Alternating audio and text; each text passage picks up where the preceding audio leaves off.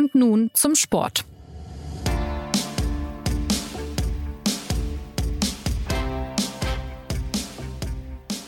Laut und heiß war es in der Münchner Arena, als die DFB 11 gestern endlich in diese Fußball-EM reingefunden hat. Das spektakuläre 4 zu 2 gegen Portugal war auch ein, ja, ein Statement an alle, die schon gezweifelt hatten.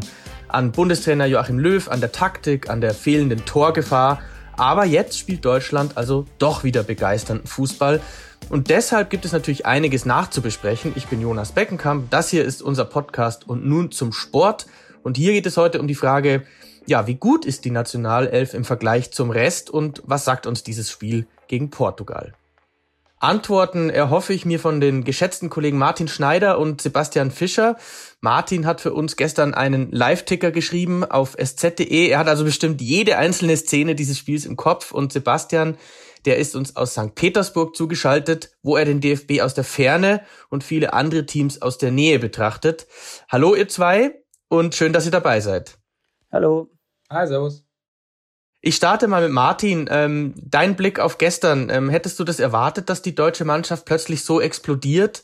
Zumal nach einem ja eher schwierigen Start ins Spiel. Also ich habe zumindest erwartet, dass es ein anderes Spiel wird als äh, gegen Frankreich, ähm, weil ich fand, dass Frankreich, das haben wir auch im, im, vergangenen Podcast schon besprochen, dass Frankreich das wirklich sehr gut gemacht hat äh, gegen Deutschland und wirklich äh, massiv verteidigt hat. Ich habe auch erwartet, dass Portugal verteidigt, äh, habe aber aus deutscher Perspektive konnte man schon ein bisschen hoffen, dass sie ein bisschen löchriger sind als die Franzosen.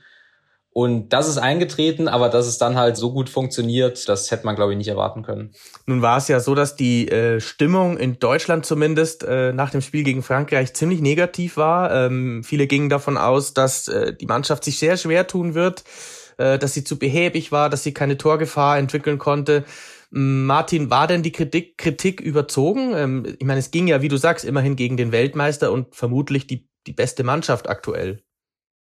Ich fand nicht, dass die Kritik überzogen war, ähm, dass wenn äh, Deutschland äh, ein Auftaktspiel verliert äh, und dann auch noch zu Hause in München und ähm, es war, ging da am Schluss ja 0-1 gegen Frankreich aus, aber es hätte auch wirklich gut und gern halt 3-0 ausgehen können, ähm, dann finde ich schon, dass man das ansprechen kann, was auch angesprochen wurde, äh, nämlich die, die Probleme nach vorne. Und das haben die, die Akteure ja auch selbst gesagt. Ähm, es war ja die ganze, oder nicht die ganze, die, die Tage zwischen den Spielen ständig die Rede davon, dass man halt offensiv besser werden müsse, dass man halt nicht durchs Turnier kommt, indem man sich halt irgendwie wegverteidigt. Und ich finde, dass, dass Löw ja auch auf die Kritik reagiert hat. Äh, er hat äh, in, äh, in kleinen Dosen auf die Kritik reagiert, also hat kleine An Anpassungen an, äh, am Spielsystem vorgenommen, äh, aber die hatten jetzt ja auch einen, einen großen Effekt zu diesen Effekten kommen wir gleich noch. Ich möchte gern Sebastian mit ins Gespräch holen aus St. Petersburg. Ähm, ja, du hast ja das Spiel dort auch verfolgt. Äh, wie hast du die Deutschen gesehen, beziehungsweise ja, im, äh, im wahrsten Sinne, wie, wie ist es eigentlich in St. Petersburg Fußball zu schauen, äh, mit den ewigen weißen Nächten, wo es, wo die Sonne nicht untergeht? Äh, wie, wie erlebst du es dort? Ja, also die weißen Nächte zu genießen, das ist ja hier äh, ein bisschen zweischneidig, ehrlich gesagt. Also ähm, äh, beschäftigen einen eher die steigenden Corona-Zahlen, deswegen ähm, Public Viewing, was ja hier, oder, oder Fanmeile, was ist eine Fanmeile, die es hier groß gibt, im, im Schatten der großen Auferstehungskirche in der Innenstadt. Da war ich äh, zu Beginn des Turniers mal, äh, um mal so die Stimmung dort zu erkunden. Aber jetzt dann auch eher nicht mehr. Gestern beim Spiel auch nicht, auch wenn da vor allem natürlich bei den russischen Spielen viel los ist und bei den, äh, bei den anderen Spielen eher weniger. Also wahrscheinlich wäre da auch gestern bei dem Deutschland-Portugal-Spiel gar nicht so ein Gedränge gewesen, wie man das äh, auf den Bildern, die ja durchaus beunruhigend sind, auch glaube ich in Deutschland jetzt schon gesehen hat. Äh, also sozusagen die russischen Bilder, die man in Deutschland verfolgt hat. Ich habe es äh, in der Innenstadt geschaut, in einem Restaurant mit Außenbereich, genau, mit, mit äh, deutschen Kollegen dort. Und was war dein Eindruck von der Mannschaft? Erstmal äh, fand ich es eigentlich äh, von vornherein richtig. Ist ein bisschen ist äh, zu, zur Außenseitermeinung fast ein bisschen mutiert, äh, so diese Dreierkette aufzustellen und auch äh, Jo Kimmich nach rechts zu stellen. Insofern ähm, äh, war ich jetzt, äh, klingt jetzt natürlich im Nachhinein super schlau, aber war ich jetzt gar nicht so äh, mega überrascht, dass es diesmal besser funktioniert. Aber klar, es war von, von vornherein zu sehen, gerade in der ersten Viertelstunde, dass eben genau dieses, äh, dieses System mit hohen Außenverteidigern, mit, mit äh, Kimmich und vor allem mit auf der anderen Seite Robin Gosens halt äh, hervorragend äh, äh aufgegangen ist. Das war dann natürlich ein bisschen der, der Dämpfer mit dem Gegentor. Da dachte man schon, okay, wird doch nichts. Und doch irgendwie hat, äh, auch wenn es dem Spielverlauf so ein bisschen widersprach, äh, äh, kamen dann ein bisschen die alten Reflexe hoch, dass man dachte, irgendwie, äh, der Yogi vercoacht vielleicht wieder, was ja auch schon oft das Thema jetzt war in den vergangenen äh, Tagen in unserer Berichterstattung, dass das äh, äh, ein, ein Szenario sein könnte. Aber ja, dann äh, haben sich äh, die Deutschen ja einfach so, so weitergemacht, äh, mehr oder weniger, wie es in der ersten Viertelstunde aussah. Und äh, ja, es war dann äh, beeindruckend zu sehen, auch am Fernseher mit russischem Kommentar. Jetzt haben wir das große Glück, dass du uns heute zugeschaltet bist, denn ähm, ein Protagonist aus deutscher Sicht war ja Robin Gosens und den kennst du, Sebastian, ja ganz gut. Du hast auch schon öfter mit ihm gesprochen für diverse Texte und Porträts. Ähm, kannst du den Hörern vielleicht auch ein bisschen zusammenfassen, was das für einer ist, also für einen Charakter, der doch irgendwie ein bisschen anders tickt und ja, und warum der plötzlich so gut spielt? Ja, diese, diese Geschichte von ihm, von dem etwas anderen Profi, die ist ja jetzt schon so oft äh, erzählt worden, äh, dass er, dass er sozusagen kein Nachwuchsleistungszentrum von innen gesehen hat, dass er über den Umweg Niederlande zum Champions League Profi bei Atalanta Bergamo äh, geworden ist in einer dort begeisternden Mannschaft und und all die äh, all die lustigen Anekdoten unterwegs. Das ist jetzt glaube ich sehr oft erzählt worden. Die würde ich jetzt hier ungern die ungern äh, äh, groß ausbreiten nochmal. Was manchmal etwas untergeht, wenn über seine äh, wie soll ich sagen seine ungeschliffene Art zu reden berichtet wird oder davon geschwärmt wird, ist, dass er auch tatsächlich dabei nicht selten ganz gute schlaue Sachen sagt. Er ist glaube ich für für so eine Mannschaft wie die Deutsche ein sehr wertvoller Charakter. Er hat sogar in der äh, Vorbereitung auf Nachfrage nicht äh, von selbst, sondern auf Nachfrage in der Pressekonferenz bestätigt, dass er seine Psychologielektüre, also seine Psychologiestudiumslektüre bei der EM mit dabei hat und dass sozusagen seine Fähigkeiten da einbringen werde. In aller Zurückhaltung hat er das gesagt und man sollte das auch nicht allzu hoch hängen, aber ich glaube, als guten Teamplayer qualifiziert ist ihn äh, allemal. Und dann kommt vielleicht noch hinzu, wenn es um seinen Weg geht, dass ihn dieser mit einem ganz besonderen Ehrgeiz ausgestattet hat, alles nachzuholen, was er so als Jugendlicher in einem NLZ äh, nicht gelernt hat, was die anderen ihm natürlich voraus äh, haben. Das betont er auch oft, dass ihm sozusagen äh, dann im Nachhinein äh, dass das so, so fast ähm, äh, ja fast zu seiner Stärke geworden ist, dass er dass er die Sachen eben jetzt nachholt und quasi wie ein junges Talent äh, als Mitzwanziger auch immer noch besser wird ja, das äh, sind so seine äh, Vorzüge oder einige davon, wenn, wenn du mich nach seinem, seinem Wesen fragst. Und fußballerisch, äh, ja, kommen wir vielleicht ja jetzt noch dazu. Ja, fußballerisch, Martin, vielleicht, du kennst ihn ja auch ganz gut oder hast ihn auch öfter spielen sehen. Ähm, er ist offensiv stark, das hätte man äh, wissen können. In Bergamo hat er, glaube ich, elf Tore erzielt in, in der letzten Saison. Er spielt dort, glaube ich, auch ein bisschen offensiver. Ähm, welche Rolle hat er jetzt bei Löw? Also er hat, er hat im, im Löw-System jetzt genau die Rolle, die er auch in Bergamo hat und äh, an Robin Gosens erkennt man auch ganz gut, wie, äh, wie so, so vermeintlich kleine taktische Anpassungen für Spieler dann doch relativ äh, große Bedeutungen haben können. Ähm, er hat in der Nationalmannschaft auch schon Spiele gespielt, wo er halt äh, Linksverteidiger in einer Viererkette ist und ähm, Linksverteidiger in einer Viererkette äh, ist eine ganz andere Rolle als äh, Linksverteidiger in einer Fünferkette, wie äh, Robin Gosens das jetzt halt spielt. Platt formuliert kannst du als Linksverteidiger in einer Fünferkette halt wirklich frisch, fromm, fröhlich, frei nach vorne stürmen und äh, bis ähm, eigentlich mehr mehr Flügelstürmer als als Verteidiger, weil du halt einfach noch eine Absicherung hinter dir hast. Äh, bei bei Gosens ist es Toni Rüdiger, bei äh, Joshua Kimmich auf der anderen Seite äh, Matthias Ginter und die Rolle musst du dann halt ausleben und Robin Gosens kann das halt perfekt. Das hat man gestern halt gesehen. Der hat einen unglaublichen Drang nach vorne und ohne Torgefahr. Dieses dieses ähm, Abseitstor, das er da schießt, weil weil Serge Gnabry halt leider den den halben Meter zu weit vorne ist, das ist ja ein Wahnsinnstor. Also ich weiß nicht, ob ihr das schon mal gesehen habt, dass jemand so so Volley aus dem Winkel äh, seitfallziermäßig in diese doch irgendwie scharf gesprungene Flanke äh, springt und ähm, wenn du dann halt weißt, dass du, dass du so Spieler hast, dann ist das natürlich eine, eine wirklich hervorragende Waffe. Weil, das wissen wir alle, äh, gute Außenverteidiger sind auch nicht so häufig in der Welt. Das weiß auch der Bundestrainer. Er kann sie sich nicht schnitzen, hat er ja immer betont. Ähm, er hatte auch gar nicht so viele gute dabei, muss man sagen. Ähm, jetzt gibt es ja bei jedem einigermaßen gut verlaufenden Turnier aus deutscher Sicht äh, immer ein, zwei Spieler, die sich da aus der Tiefe des Kaders in den Vordergrund spielen. Diesmal könnte es eben Gosens werden. Ich erinnere mich auch früher an Oliver Bierhoff, 96, ähm, Odonkor dann 26 oder auch Jonas Hector bei späteren Turnieren. Wem traut ihr denn diesen Sprung noch zu im Kader? Gibt es da noch eine Figur, wo ihr sagt, da könnte noch was kommen? Also ich würde sagen, das klingt jetzt nicht so überraschend, weil es nicht unbedingt ein, ein Außenseiter aus der Tiefe des Kaders ist, wie du so schön gesagt hast. Aber ich glaub, könnte mir vorstellen, dass äh, Leroy Sané äh, sein Spiel noch äh, bekommen wird in diesem Turnier, indem er äh, bei der EM ankommt, äh, indem er seine Klasse zeigt. Und das würde ja, glaube ich, äh, inzwischen viele äh, ähnlich überraschen wie ein, ein namenloser Hinterbänkler, der jetzt noch, der sich noch beweisen würde, denn äh, er ist ja so ein bisschen ins Hintertreffen geraten. Aber ich glaube, ich hätte ihn mir auch gestern schon, schon gut in der, in der, in der Startelf vorstellen können, ehrlich ge gesagt.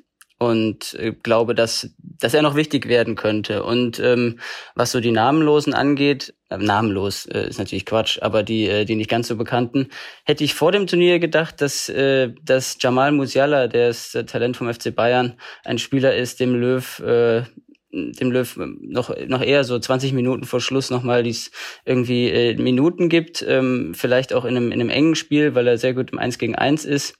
Äh, er ist aber ein bisschen äh, gehemmt in der Vorbereitung gewesen von Verletzungen, deswegen bin ich mir nicht mehr sicher, ob das, ähm, ob er immer noch so diesen, äh, diesen Status hat. Aber bei ihm könnte ich mir auch noch vorstellen, dass er vielleicht, dass er äh, den, den von dir angesprochenen äh, äh, äh, Geschichten vielleicht noch ähneln könnte. Also Musiala, um äh, jetzt mal was, äh, was äh, sehr Kritisches zu sagen, Musiala auf der Tribüne verstehe ich überhaupt nicht, äh, warum äh, Joachim Löw das macht. Ich kann es mir eigentlich nur so erklären, dass er noch nicht hundertprozentig fit ist. Ähm, aber äh, also wer, wer ihn mal beim FC Bayern gesehen hat, das ist eigentlich ein perfekter Spieler für die letzten zehn Minuten, wenn irgendwie mal ein Spiel festgefahren ist, äh, was gegen Ungarn ja auch durchaus passieren könnte.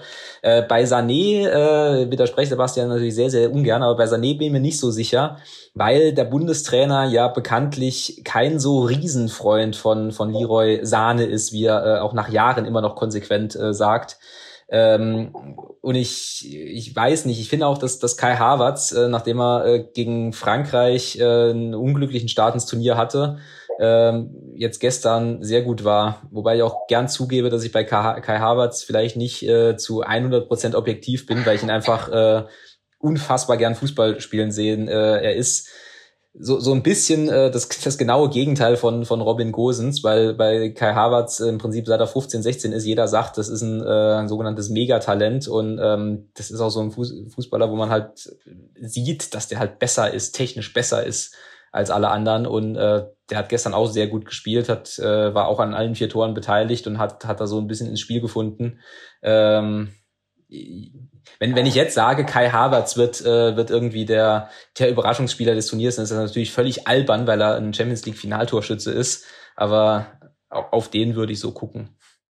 Also, Kai Havertz äh, findet ins Turnier. Ähm, wir können aber trotzdem noch mal ein bisschen auf die Taktik äh, blicken. Martin, die Justierungen des Bundestrainers. Ähm, vielleicht kannst du mal ein bisschen ins Detail gehen. Die Abwehr, die Außenverteidiger, der zahnlose Angriff, das waren ja so ein bisschen die Baustellen. Ist das jetzt alles vergessen? Und, und welche Stellschrauben hat Löw da justiert? Das, das mache ich sehr gerne, weil das freut, habe ich letztes Mal auch schon gesagt, das freut mich immer am EM-Podcast, dass wir mal äh, her herrlich äh, detailliert über, über taktische Verschiebungen reden können, wo ein Bundesliga-Podcast ja nie Zeit für ist. Also ich, ich finde, dass er halt äh, gegen Frankreich, ähm, du hast gesehen, dass sie gegen Frankreich tierisch Schiss vor diesen Kontern hatten und vor allem vor Kylian Mbappé und das vermutlich auch völlig zu Recht. Und ich äh, fand, dass sie gegen Frankreich dann in, ähm, in dieser Mittelfeldkette so tief standen, dass du ein Loch bis zum Angriff hattest, was man daran gesehen hat, dass zum Beispiel Thomas Müller gegen äh, Frankreich überhaupt kein Faktor war und dass du gegen Frankreich auch nie in, in ein sogenanntes Gegenpressing gekommen bist, wo du halt den Ball wieder sofort äh, fangen konntest, was ja auch eine, eine herausragende Stärke von zum Beispiel äh, Thomas Müller ist. Und das haben sie jetzt gegen Portugal eben angepasst. Sie haben sich schlicht und ergreifend auf dem Feld halt nach vorne geschoben in der ganzen Mannschaft. Ähm, sowohl Groß als auch Gündogan, aber auch, auch Matthias Ginter, der, der plötzlich halt viel weiter vorne stand, der zusammen mit, mit Jo Kimmich ähm, ganz, ganz weit äh, in der gegnerischen Hälfte war. Und dann griff das alles besser zusammen. Du hattest halt äh, plötzlich Angriffsoptionen, du hattest die Möglichkeit halt äh, scharf in den 16er zu spielen was sie ja mehrfach gemacht haben, äh, wo dann auch diese zwei, zwei Eigentore draus resultiert sind. Du hast äh, die Möglichkeit, den Ball wieder sofort zurückzugewinnen, wenn du ihn mal verlierst, weil du, weil du einfach da, da vorne stehst. Das ist so ein bisschen diese Hansi Flick-Philosophie. Und das war's im Prinzip schon. Also in Anführungszeichen mehr, mehr hat der Bundestrainer eigentlich gar nicht gemacht. Er hat ja auch das gleiche Personal äh, aufgestellt. Wie gesagt, man, man muss aber auch dazu sagen, dass die, dass die Portugiesen da nicht in dem Maße drauf reagiert haben, wie es die Franzosen vermutlich gemacht hätten. Ich finde, dass die Portugiesen im, im Verbund äh, zu passiv, teilweise auch nicht gut verteidigt haben. Ähm, wer, wer sich für Taktik interessiert, das Schöne ist ja, äh, bei, bei Fußball-Europameisterschaften, diese Spiele stehen ja in voller Länge in der ARD oder ZDF-Mediathek. Und da kann man sich das äh, gegebenenfalls halt nochmal angucken, wer sich zum Beispiel das zweite Tor anguckt. Da, da schiebt Robin Gosens halt irre weit nach vorne und die Portugiesen beachten ihn gar nicht, obwohl er in einer, in einer richtig guten Position ist. Und da wird er halt angespielt, dann spielt er einen Doppelpass mit Thomas Müller, dann hast du die Verlagerung und dann, dann hast du auf jeden Fall eine gefährliche Situation. Ob das dann halt in ein Tor resultiert oder nicht, das kommt dann immer auf, auf Details an. Ähm, aber ja, also ich fand, fand das überzeugend, was der Bundestrainer gemacht hat. Und da ist er dann halt auch der Bundestrainer, der, der Joachim Löw, der halt schon so lange dabei ist, äh, dass er sich halt von so einer Debatte nicht beeinflussen lässt. Manchmal ist es Sturheit, in dem Fall ist es, war es richtig. Und wenn ich noch was ergänzen darf, es war einfach, ähm, äh, ohne dass es jetzt äh, sich zu sehr doppelt. Ich glaube, ich war, es war sehr äh, gut zu sehen, äh, auch auf dem Fernseher in, äh, in St. Petersburg, dass die Mannschaft einfach dieses System noch viel mehr angenommen hat, auch als ein System, was nicht, äh, man sagt ja immer so, Dreierkette, das galt ja immer so als das defensive System äh, gegen die starken Mannschaften. Und äh, sie hat es auch jetzt als ein, als ein offensives System äh, irgendwie angenommen, hatte ich das Gefühl, mit dem man eben genau das so gut schafft, über die Flügel in die Tiefe zu gehen, dort gefährlich in den 16er zu kommen äh, und diese Außenverteidiger eben als äh, als Schlüsselpersonalien da anzunehmen. Ich erinnere mich noch, ich war ja im äh, in Seefeld im Trainingslager äh, der Nationalmannschaft und da hatte Toni Rüdiger sowas gesagt nach dem nach dem Dänemark-Spiel, was er ja noch beobachtet hatte, weil er von, von Chelsea vom, vom Champions League-Finale noch kam und noch nicht mitgespielt hatte. Was besser werden äh, müsse, sagt er da explizit, dass auch auf den Außenverteidigerpositionen eben äh, da ins Pressing gegangen wird, noch mehr, ähm, weil ihm das irgendwie gegen Dänemark in dem Testspiel nicht so gefallen hatte. Und äh, dazu passte auch irgendwie so ein bisschen, dass, es gab ja die, die, klar, die wird es jetzt auch weitergeben, die Jo Kimmich-Debatte immer, spielt er besser rechts oder in der Mitte. Und er hat das ja so ein bisschen so dargestellt, äh, wenn ich das richtig äh, verfolgt habe, äh, dass er so ein bisschen wie so am, am Rand äh, stehen würde bei der bei diesem System und nicht so richtig Einfluss äh, nehmen könne. Und das ist ja eben genau falsch. Also man muss eben bei diesem ähm, bei diesem System mit Dreier respektive Fünferkette diese diese Außenverteidigerposition als absolute Schlüsselposition äh, betrachten. Und das hat sich ja jetzt äh, sehr sehr gut gezeigt mit äh, Kimmich, der der der es gut gemacht hat, und mit äh, Großens, der es überragend gemacht hat in dem Spiel. Also soweit unser Diskurs über die Außenverteidiger. Ähm, wie sieht's denn in der Offensive aus? Ähm, äh, wie seht ihr das Spiel der Deutschen im Vergleich auch zum Rest der Mannschaften, die ihr bis jetzt spielen habt sehen? Kann man denn ohne echten Stürmer überhaupt bestehen oder oder ist jetzt Kai Havertz einfach der Mittelstürmer und damit kommt man dann auch aus aus, aus Sicht des DFB? also die, die Stürmerdebatte, ja, es geht, aber es ist, es ist eben nicht optimal. Also es wäre halt einfacher, es wäre halt besser, wenn sie einen echten Mittelstürmer äh, hätten.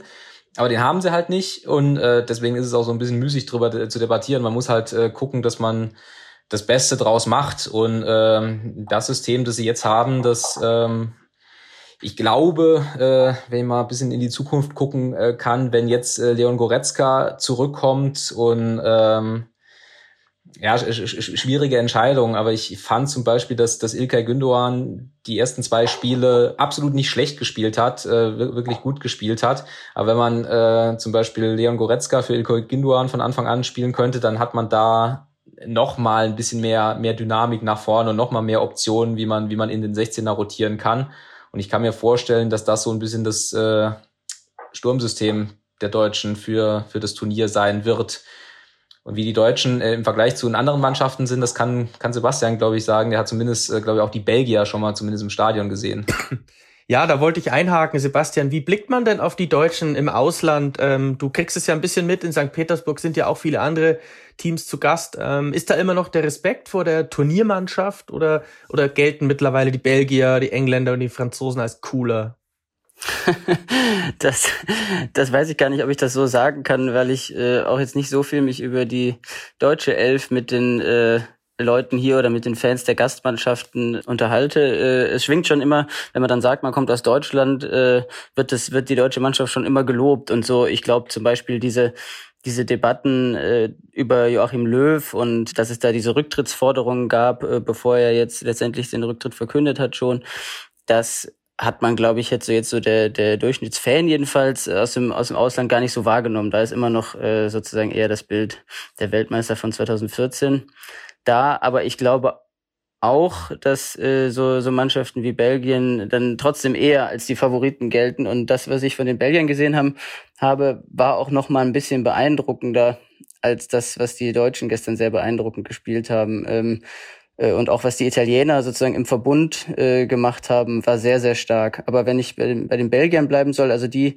haben natürlich genau das, was vielleicht den Deutschen gerade angesprochen im Turnierverlauf noch fehlen könnte, nämlich ähm, einen, einen äh, absoluten beeindruckenden Weltklasse-Stürmer, auf den sich das ganze Spiel so ein bisschen kapriziert. Die haben auch dahinter noch einen inzwischen wieder fitten, äh, absoluten Weltklasse-Mittelfeldspieler in Kevin De Bruyne und einen langsam wieder fitten, absoluten Weltklasse-Spieler, Flügelstür äh, Weltklasse-Flügelstürmer Eden Hazard. Ich überhole mich schon selbst beim Reden bei so viel Weltklasse.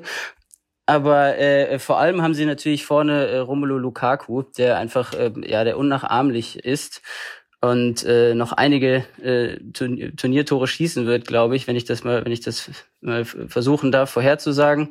Und äh, ja, also für mich sind die Belgier, wenn sie sich nicht irgendwie selbst im Weg stehen, äh, haben auch einen, äh, glaube ich, sehr guten Trainer, der sich auch äh, nach allem, was man so hört, ein bisschen wieder für die Premier League äh, empfehlen will, Roberto Martinez. Also sie, äh, und außerdem ist es für sie so ein bisschen, äh, das ist jedenfalls die Erzählung, ähm, so die die letzte Möglichkeit für die goldene Generation äh, der Belgier, um eben diese Spieler äh, Azar, äh, auch, auch De Bruyne, äh, die die letzte Gelegenheit, so eine EM zu gewinnen. Also ich, äh, wenn ich mich auf einen Favoriten festlegen müsste, wären es die Belgier wenn, wenn ich einen Favoriten festlegen wollen würde, dann würde ich die maximal langweiligste Antwort nochmal geben. Äh, ich habe ich hab jetzt während der äh, ersten Woche wirklich äh, un, ungesund viel Fußball geguckt. Aber für mich sind immer noch die Franzosen der, der Top-Favorit, auch wenn sie jetzt 1-1 in Budapest gespielt haben. Ähm, die sind, dieses die System von Deschamps ist ein Turniersystem. Sie sind die meiner Meinung nach stärkste Mannschaft und die muss erstmal jemand rauswerfen. Also wirklich. Äh, Dagegen würde ich noch die Italiener reinwerfen. Die habe ich mir gerne angeguckt in den ersten beiden Spielen. Das hat mich echt erfreut. Also die Italiener, wie sie spielen, äh, welche Spielfreude sie haben.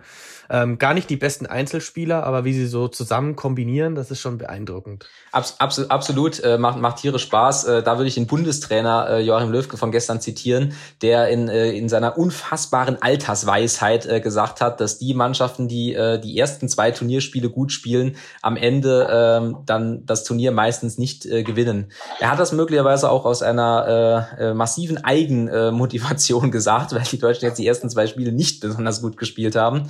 Ähm, aber ja, klar, das, das sind so die Mannschaften, auf die es so rausläuft. Italien, Belgien, Frankreich.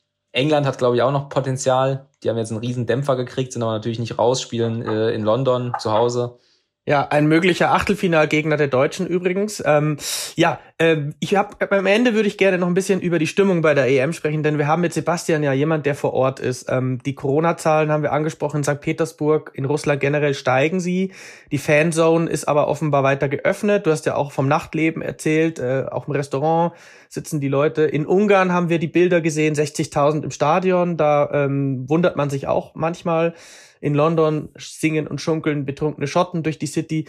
Sebastian, wie ist es, wie fühlt sich's an? Kommt man da ins Grübeln? Denkt man sich nach, boah, was braut sich hier zusammen? Oder, oder kommt da tatsächlich doch so ein bisschen EM-Flair auf? Ja, also äh, wie eingangs glaube ich schon äh, äh, geschildert, wenn das rüberkam, äh, ins, ins Grübeln kommt man natürlich schon. Das ist ja auch irgendwie klar gewesen schon vor Beginn dieser EM. Also es ist ja eine paneuropäische Meisterschaft äh, mitten in der Pandemie. Die hat ja schon sozusagen mit, mit lautem Grübeln begonnen. Äh, und man konnte ja wirklich da schon die, die Sinnfrage stellen. Hier in St. Petersburg ist es so, dass ehrlich gesagt gar nicht so große EM-Stimmung da ist. Also ähm, wenn man so abseits der Fanzonen äh, schaut, dann äh, sind die Gäste-Fans oder auch äh, russische Fans in Trikots eher die Ausnahme. Manche äh, sagen, sie hatten bis vor ein paar Wochen gar nicht gewusst, dass jetzt hier EM ist. Äh, die Tickets äh, sind natürlich auch nicht so billig und ähm, äh, es ist ja auch recht kurzfristig sozusagen erst St. St. Petersburg zur, zum inoffiziellen äh, Vorrunden äh, Hauptaustragungsort geworden, weil die Spiele von Dublin übernommen wurden. Andererseits ist eben äh, ist es eben jetzt so, dass die dass die Zahlen massiv wieder steigen. Vor allem in Moskau, in St. Petersburg sind sie noch vergleichsweise niedrig. Man muss wirklich das vergleichsweise betonen und noch dazu ja immer sagen, hier ist die Impfkampagne äh, nie so richtig äh, in Fahrt, äh, hat nie so richtig Fahrt aufgenommen. Hier wird wenig getestet und ähm, ja, es waren ehrlich gesagt für mich äh, hier anzukommen schon schon ähm, schon bevor ich sozusagen schon bevor die die Debatte über steigende Zahlen überhaupt Fahrt aufnahm. Äh, das das war ja noch gar nicht sozusagen vor dem vergangenen Wochenende war es noch gar nicht das ganz große äh, Thema. Das kam erst danach, aber es war schon da sehr befremdlich zu sehen, also jetzt äh, in der U-Bahn oder so wird jetzt nicht mit großer Disziplin eine, Mund, äh, eine Maske getragen und so. Das wird jetzt alles hier ein bisschen verschärft, die Maßnahmen, aber immer noch äh, zu, in einem Maße, die äh, ja, das, das für, wenn man so aus äh, aus den vergangenen Monaten das mit Deutschland vergleicht, äh, die immer noch sehr, sehr, sehr, sehr lax sind irgendwie. Und tatsächlich gibt's dann eben diese Fanmeile hier immer noch, wo dann äh, jedenfalls bei russischen Spielen oder vor russischen Spielen plötzlich schon sowas wie EM-Euphorie äh, dann oder EM-Stimmung aufkommt, ganz klar. Und da äh, da muss dann muss man dann eben immer für sich so ein bisschen äh, bisschen entscheiden, ist das jetzt sind das jetzt Bilder, die irgendwie nach äh, monatelangen äh, Pandemie-Tristesse irgendwie, äh, die einen irgendwie froh stimmen oder stimmen sie in, stimmen sie jemanden eigentlich nur bedenklich, der das, äh, der das anschaut äh, und und gleichzeitig die die die Zahlen, die steigenden Zahlen sieht und äh, letzteres liegt natürlich äh, leider sehr nah und äh, ja deswegen ich würde sagen, es überwiegt eher so diese diese Sorge äh, bei diesem Event hier. Dann habe ich noch eine letzte Frage an Martin, als jemanden, der wirklich auch schon öfter mal irgendwo im Stadion war, auch in kleineren Stadien, äh, aber auch in sehr euphorischen Stadien, wie glaube ich auch auf dem Betzenberg zum Beispiel. Ähm, wie ist es? Es gibt auch in München ja jetzt eine Debatte um fehlende eine Debatte um fehlende Masken im Stadion, dass die Leute also, die sich dann nicht dran gehalten haben, ich habe die Fotos auch gesehen gerade. Ähm, ist das im Moment der Euphorie überhaupt vermittelbar den Menschen? Ihr müsst eine Maske tragen, auch wenn ihr da im Stadion sitzt und schreit und ruft? Puh, äh, schwierige äh, Frage. Ähm, also wie, wie sinnvoll eine Maske in Freiluft im Stadion äh, dann, dann wirklich ist oder wie gefährlich das ist, das müsste jetzt vielleicht ein, ein Aerosolforscher beantworten. Ähm, ich habe den Eindruck, wirklich, wirklich den Eindruck, äh, dass es in München äh, vielleicht noch, äh, noch anders abläuft, als, als wenn man zum Beispiel diese Bilder aus Budapest sieht, ne? Das, das ist ja Wahnsinn, dieses komplett vollgestopfte Stadion mitten, mitten in der Pandemie.